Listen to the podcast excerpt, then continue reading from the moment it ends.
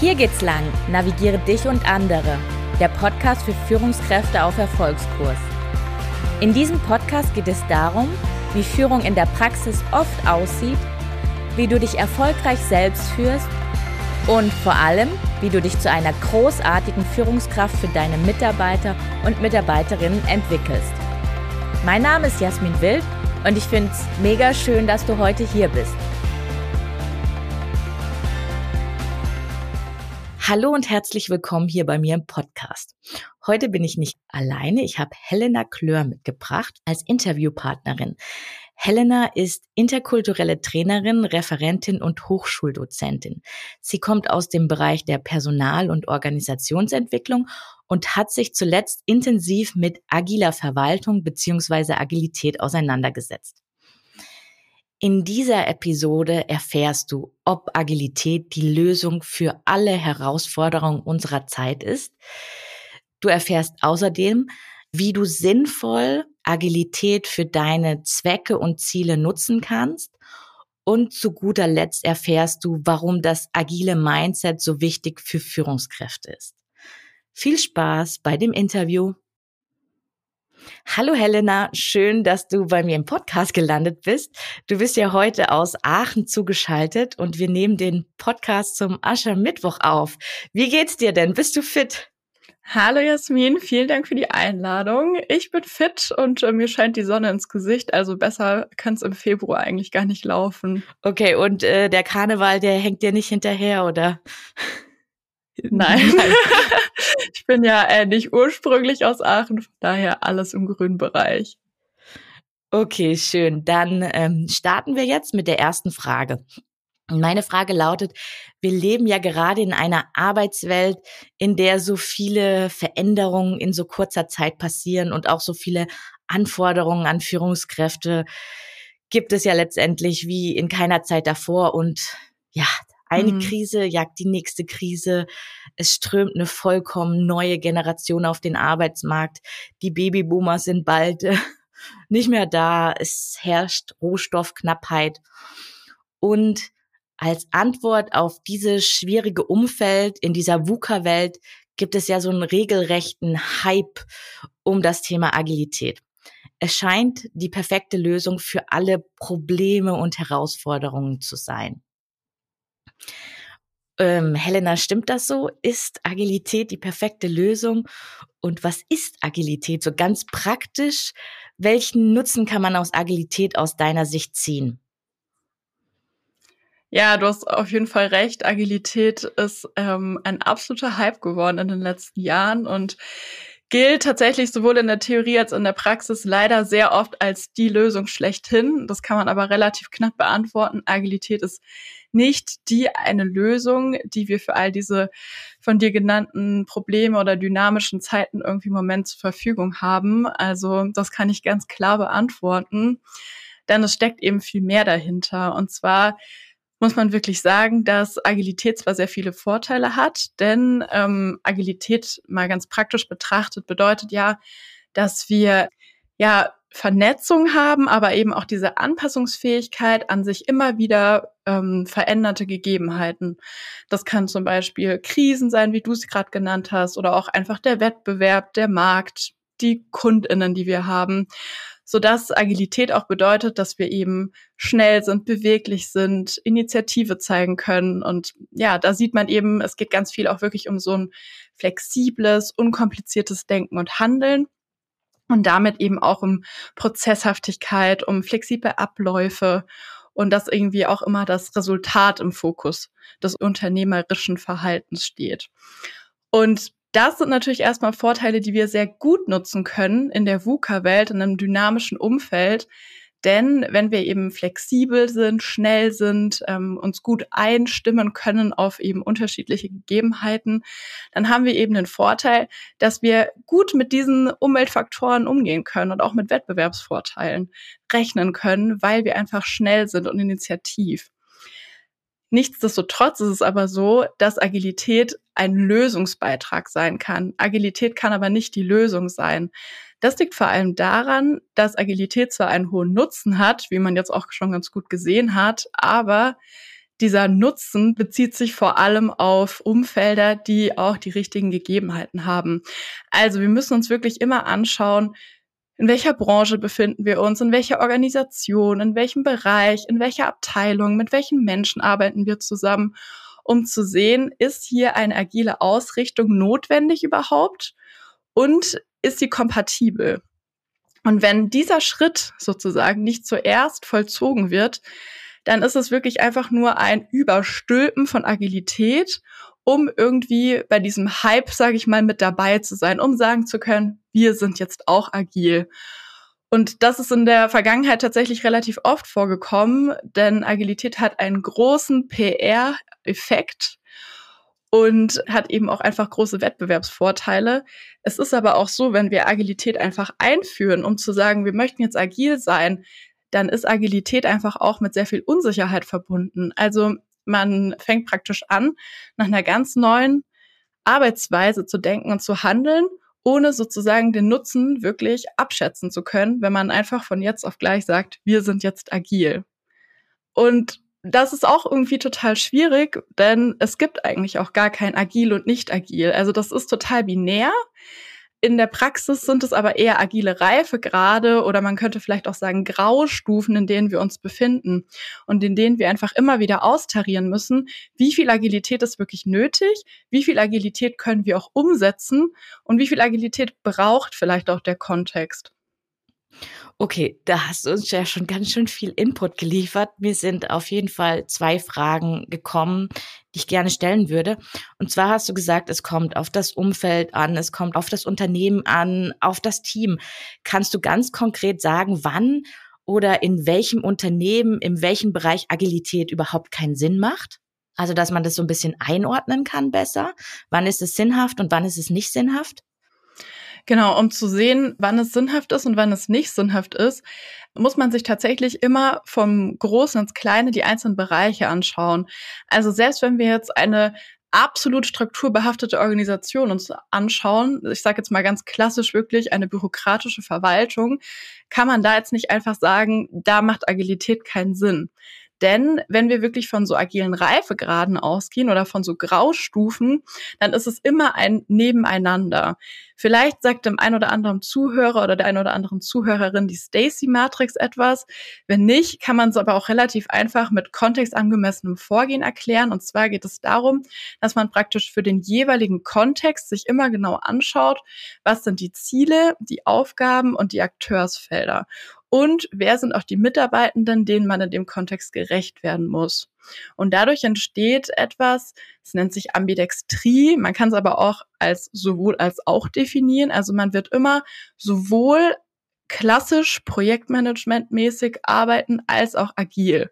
Und das ist auch ganz wichtig, dass man sich wirklich bewusst macht, dass man sowohl als auch eben haben kann, aber eben auch Momente, wo man dieses entweder oder hat.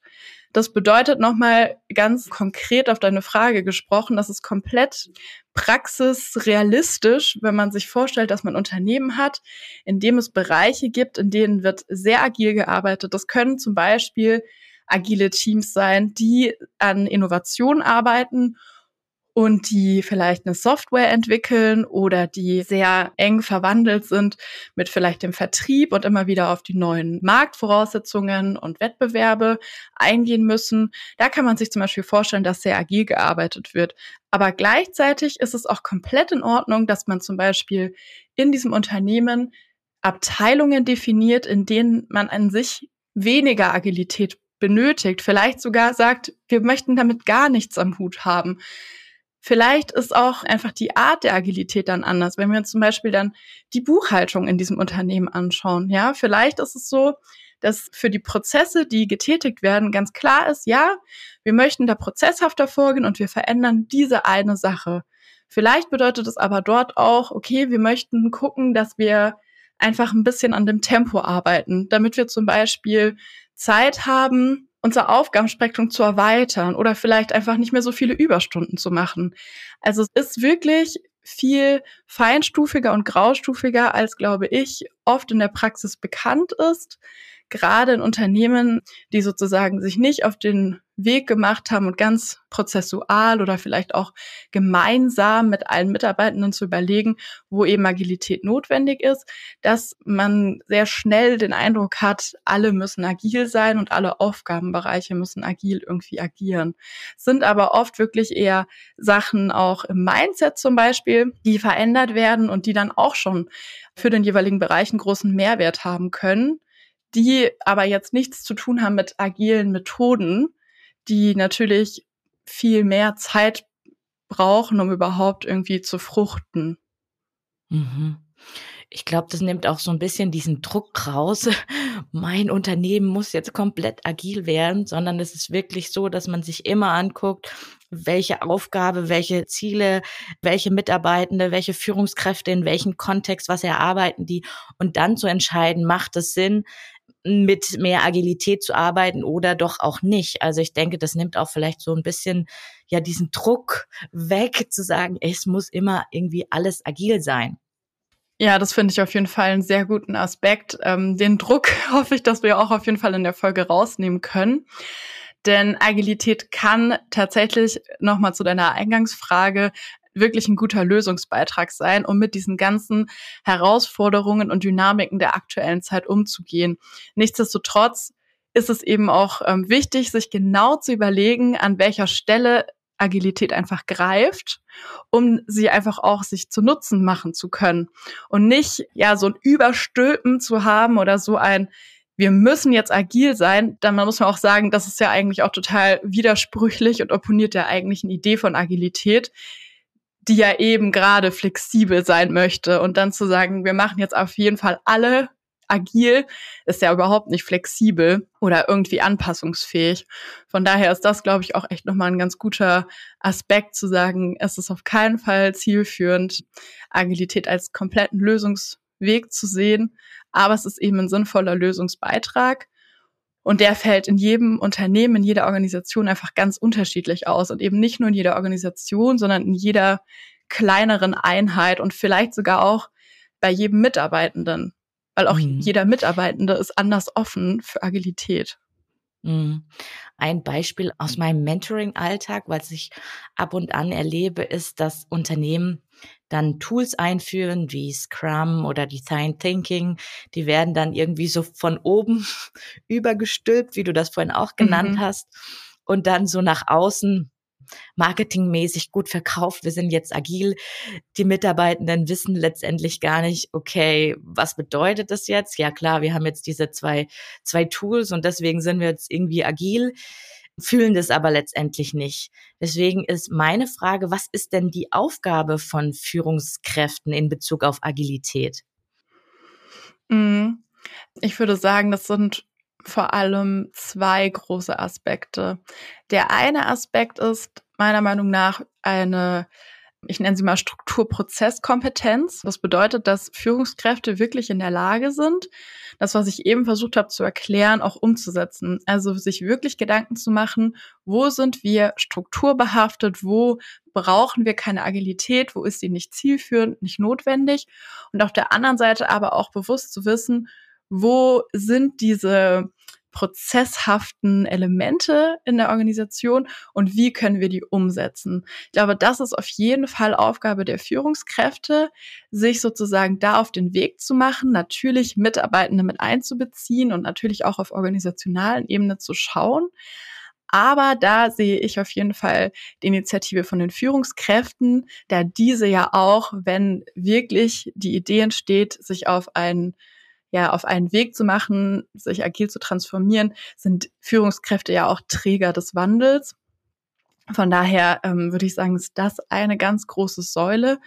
Und die andere Säule ist meiner Meinung nach, dass wirklich im ersten Schritt das Bewusstsein auf einem agilen Mindset liegt und man eben ganz bewusst nicht anfängt, Methoden, Praktiken direkt umzusetzen, sondern Führungskräfte sich dafür aussprechen, zuerst gemeinsam mit Mitarbeitenden auch an einem agilen Mindset zu arbeiten. Das sehen wir auch in den Modellen beispielsweise. Es gibt Schalenmodelle der Agilität, zum Beispiel von Berg oder Böhm. Die sind aufgebaut wie so eine Zwiebel und man hat in der Mitte eben als Kern das agile Mindset. Es gibt auch den agilen Baum. Da ist das agile Mindset praktisch so dargelegt, dass es die Wurzeln sind. Also man sieht daran, das agile Mindset ist wirklich so die Grundlage, aus der alles herauswachsen darf oder um das sich eben alles herum bildet, wie in dem Zwiebelschalenmodell.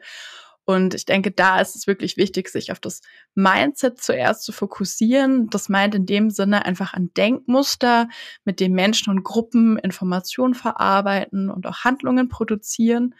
Und auf Mikroebene kann man das wirklich auch als eine Art Haltung verstehen. Aber auf der Makroebene, also auf der organisationalen Ebene, kann es eben auch wirklich eine Vision sein. Und das ist auch eine ganz wichtige Voraussetzung, sich zum Beispiel dann mit dieser Vision auch auseinanderzusetzen. Denn wir gehen eben davon aus, dass dieses agile Mindset ja auch dynamisch ist. Das heißt, es kann und es darf sich eben auch verändern.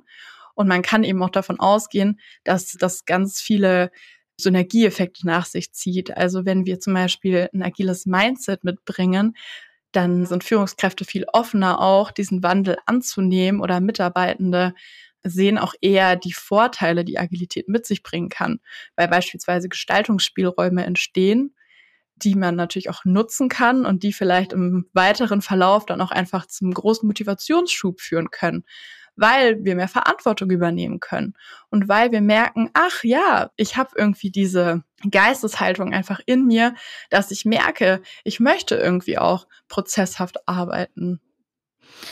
Und was glaubst du, wenn jetzt eine Führungskraft tatsächlich nicht dieses agile Mindset hat, äh, wie kann sie zu dem kommen oder muss das vorher schon gegeben sein oder wie kommt man dahin? Also das agile Mindset der Führungskraft auf individueller Ebene kann beispielsweise auch wirklich durch personalentwickelnde Maßnahmen gefördert werden. Das wären zum Beispiel in dem Sinne Workshops oder Coachings, in dem Sinne, dass man sozusagen gemeinsam mit der Führungskraft daran arbeitet. Und auf einer organisationalen Ebene, wenn man wirklich von einer Visionsbildung spricht, ist es, glaube ich, wichtig, dass man da wirklich betont, dass es eben wichtig ist, da auch kohäsionsorientiert ranzugehen, also wirklich möglichst viele Mitarbeitende mit einzubeziehen und eine Vision zu schaffen, hinter der sozusagen auch, ich sag mal, zumindest der Großteil der Mitarbeitenden stehen kann. Mhm. Hast du sonst noch Ideen, Anregungen, wie Führungskräfte agile Kompetenzen erlernen können? Genau, was zum Beispiel auch eine Idee ist, die auch gut funktioniert, sowohl unter den Führungskräften als auch eben mit Mitarbeitenden, die ich auch sehr ja, sinnstiftend ähm, erlebt habe in der Vergangenheit, ist zum Beispiel, dass man wirklich so eine Art Manifest formuliert und da wirklich auch vielleicht so Affirmationen reinsetzt im Sinne des gewünschten Mindsets. Also, dass gar nicht davon ausgegangen wird, von jetzt auf gleich ist eben diese Veränderung da, sondern dass man vielleicht auch damit beginnt, diese Affirmation mit ich will oder wir wollen beginnt die Sätze, um eben zu zeigen, ja, da, das ist der Punkt, wo wir hin möchten und dann sich auch zu überlegen, wie kommen wir dahin? Und das hat eben diesen positiven Effekt, dass man eben Motivation und Energie erzeugt und die sich dann sozusagen auch auf mehrere Menschen zugleich ausüben kann und natürlich auch eine Motivation sein kann, mit den Herausforderungen, mit denen man natürlich auch konfrontiert ist, wenn man Agilität einführen möchte. Mhm. Und hier hatte ich jetzt so den Gedanken oder die Frage, natürlich kann man einen Teil wahrscheinlich der Mitarbeitenden mitnehmen, aber nicht alle. Und wie geht man dann im Sinne der Agilität damit um, dass manche Mitarbeitenden sich da querstellen oder dagegen sind? Ja, die Option, dass Mitarbeitende nicht die agile Veränderung komplett unterstützen werden, ist auf jeden Fall gegeben. Und Führungskräfte sollten sich von Anfang an auch dessen bewusst sein. Es gibt natürlich Stufen davor. Also beispielsweise wird man natürlich erstmal durch Informationsveranstaltungen und Workshops versuchen, alle Mitarbeitenden mit ins Boot zu holen und dann eben auch gezielt zu gucken, wenn klar wird, ja, das sind vielleicht keine TrägerInnen des Wandels, dass man nochmal in Coachings geht oder in Trainings, in weitere personalentwickelnde Maßnahmen und dass sozusagen aber auch die Führungskraft sich einer agilen Führung verpflichtet und sozusagen in dem Sinne natürlich auch möglichst empowernd handelt und auch Sicherheit bietet, dass man eben auch diese agilen, eher unsicheren Praktiken nutzt, experimentiert und auch scheitern darf. Aber es ist eben als dritte Option auch wirklich wichtig, sich auch aus dem Aspekt heraus, dass Mitarbeitende nicht bereit sind, agil zu arbeiten, bewusst zu machen, wo haben wir im Unternehmen diese strukturbehafteten Aufgaben? Wo haben wir strukturbehaftete Abteilungen und wo können wir Menschen gezielt einsetzen, die eben weiterhin gerne strukturbehaftet arbeiten möchten? Und da möchte ich wirklich nochmal betonen, dass auch daran nichts falsch ist oder schlechter. Ganz im Gegenteil. Es gibt auch in Unternehmen viele ExpertInnen, die seit Jahren sehr gute Arbeit leisten und auch in Bereichen arbeiten, wo sie diese sehr guter Leistung erbringen können in eher klassischen Strukturen. Und das ist auch wichtig, dass man natürlich trotz allem versucht, insgesamt als Gesamtunternehmen an beispielsweise der Vision zu arbeiten oder an einem agilen Mindset, das eben für Offenheit und Flexibilität und Prozesshaftigkeit steht. Aber dass eben auch Räume geschaffen werden, in denen Mitarbeitende, die seit Jahren zuverlässige herausragende Leistungen fürs Unternehmen erbringen, weiterhin ihren Teil dazu beitragen können. Und das ist eben deswegen auch so wichtig, sich von Anfang an zu überlegen, wo im Unternehmen sind wir Struktur und wo sind wir prozessbehafteter. Also nicht nur, um sozusagen Agilität nicht einfach so zu überstülpen, sondern auch, um wirklich alle Mitarbeitenden mitnehmen zu können. Mhm. Okay, ja, spannender Ansatz. Meine letzte Frage, Helena. Du hast ja geforscht zu dem Thema agile Verwaltung. Und Verwaltung ist ja letztendlich der Inbegriff von Strukturen und Vorgaben und Agilität der Gegenentwurf. Was war denn bei deiner Forschungsarbeit dein größtes Aha-Erlebnis? Ich muss sagen, es gab sehr viele Aha-Momente ähm, bei der Forschung, weil es einfach meiner Meinung nach ein sehr spannendes Umfeld ist, um sich mit Agilität auseinanderzusetzen und um sozusagen auch nochmal aus dem Bereich der interkulturellen Personal- und Organisationsentwicklung zu schauen, wie können die Lösungsansätze, die wir vielleicht da oft benutzen, auch für die Verwaltung zielführend sein. Was für mich auf jeden Fall sehr spannend war, worüber wir jetzt auch schon gesprochen haben bei den Graustufen, war, dass es doch mehr Gestaltungsmöglichkeiten und Gestaltungsräume gibt, auch in Verwaltungen, als von außen meiner Meinung nach oft sichtbar ist. Also beispielsweise ist man, glaube ich, als Bürger oft mit dem Argument konfrontiert, ja, die Gesetze sind ja so. Und natürlich gibt es viele Gesetze, die sind auch sehr wichtig, um unsere Demokratie stabil zu halten. Nichtsdestotrotz gibt es sehr viele Gestaltungsspielräume, die man gekonnt nutzen kann und darf, wenn man Mitarbeitender in einer Verwaltung ist. Und da ist es meiner Meinung nach zum Beispiel ganz spannend, wie man eben Mitarbeitende auch befähigen kann, diese zu nutzen und auch diese Sicherheit zu geben, es ist komplett in Ordnung, da vielleicht auch mal weiter nach rechts oder nach links zu gucken, je nachdem, wie es vielleicht gerade auch für den spezifischen Fall sinnvoll ist. Das fand ich total interessant und auch daran anlehnend, dass sich auf allen Ebenen, also sowohl organisational als auch auf Ebene der Führungskräfte, auf individueller Ebene, auf Teamebene, ganz viel um Ambiguitätstoleranz dreht.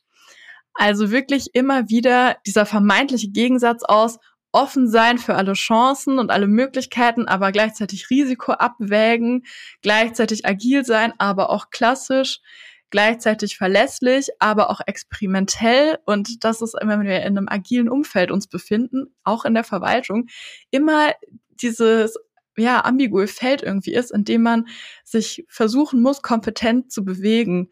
Und das finde ich eigentlich auch ganz spannend, weil wir das ja auch in unserem alltäglichen Leben ganz oft kennen, dass wir immer wieder in einer VUCA-Welt mit vermeintlichen Gegensätzen zu tun haben und versuchen müssen, sowohl im Beruf als auch im Alltag, die zu vereinen. Ja, danke schön, liebe Helena, für das Interview. Vielen Dank dir. Dankeschön. Ich hoffe, dir hat dieses Interview mit Helena gefallen. Für mich waren auf jeden Fall einige Gold Nuggets dabei. Du hast heute hier erfahren, was Agilität bedeutet und wieso diese Graustufen so wichtig sind. Also das war so, so mein Erlebnis heute. So, es geht nicht um schwarz oder weiß, sondern es geht um diese Schattierungen, um die unterschiedlichen Graustufen, um nicht entweder oder, sondern sowohl als auch. Du hast heute hier erfahren, was Agilität für dich als Führungskraft bedeuten kann. Helena hat ganz viel über das agile Mindset gesprochen und du hast auch heute hier erfahren, was agile Kompetenz für dich als Führungskraft bedeuten kann. Zum Beispiel die Ambiguitätstoleranz. Das heißt, auf der einen Seite offen sein für Neues, für Chancen, aber auf der anderen Seite auch kritisch sein und äh, kritische Dinge hinterfragen. Und von daher hoffe ich, du hast einiges für dich mitgenommen und wir hören uns wieder in zwei Wochen. Alles Liebe, deine Jasmin.